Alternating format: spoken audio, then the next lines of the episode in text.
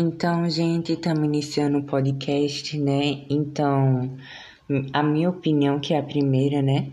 Sobre a língua de Eulâlia, é que ela é muito interessante porque ela mostra como a sociolinguística ela é retratada, né? De forma tão séria, mas divertida ao mesmo tempo. E outra coisa que as pessoas hoje em dia não conhecem, né? É sobre a questão de ter variações de pronúncias da língua. E por causa disso acaba acontecendo um preconceito linguístico no sentido de que as convivências sociais entre redes sociais, conversas e etc pode causar esse tipo de preconceito por causa que às vezes tem certas pessoas que possam falar de forma estranha, né? Porque talvez não conheça a norma padrão ou a norma culta. E o livro ele justamente mostra sobre esse tipo de pessoa, né? Então,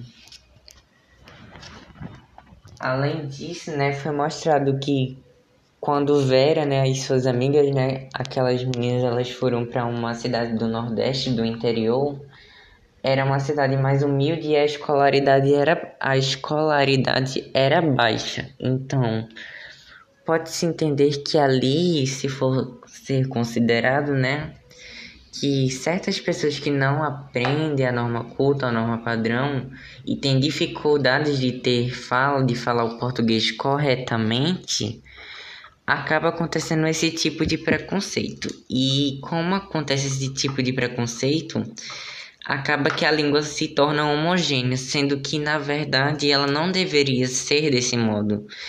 Deveria ser totalmente diferente e que todas as pessoas em si elas deveriam aprender a norma padrão e a norma culta, mesmo com escolaridade baixa, e deveria acabar com esse tipo de preconceito, que é exatamente esse tipo de coisa que é apresentado no, no livro. Outra coisa muito importante é que a história da norma padrão, né, quando elas descobrem que havia consequências que foram estabelecidas durante a época colonial do Brasil. E quando elas viram isso, elas puderam saber literalmente que o português formal ele foi empregado pelas classes sociais privilegiadas residentes das cidades mais avançadas, como São Paulo e o Rio de Janeiro. Sendo assim, chegou a ser considerado como um padrão C, imitado por todo o país, né? O que não aconteceu totalmente.